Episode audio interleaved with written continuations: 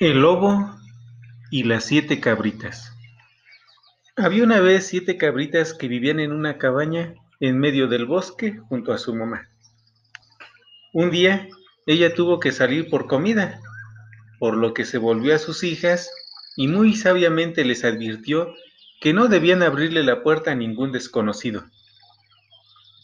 Las cabritas sabrían muy bien cuándo su madre hubiera vuelto a casa puesto que tenía una voz muy dulce y las patas blancas como la nieve.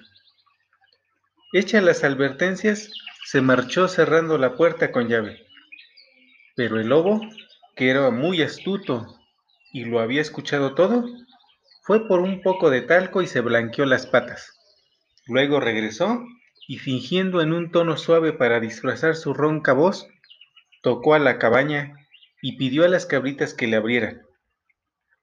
Grande fue el susto de ellas, que al ser engañadas y acceder a su petición, miraron a la bestia que aguardaba para devorarlas.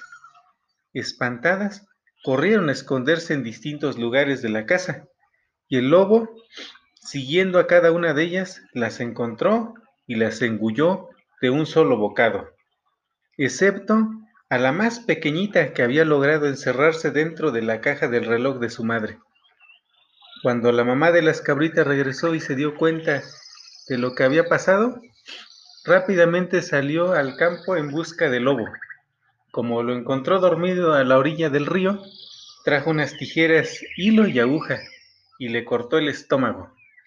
Luego de encontrar a sus hijas sanas y salvas en el interior, con ayuda de ellas volvió a llenarlo con pesadas piedras, tras lo cual cosió la abertura. Cuando el lobo despertó, sintió tanta sed que caminó hasta el río, pero el peso que llevaba dentro lo venció e hizo que se cayera. Así murió ahogado, y las cabritas pudieron vivir tranquilas a partir de entonces. Cuento tradicional.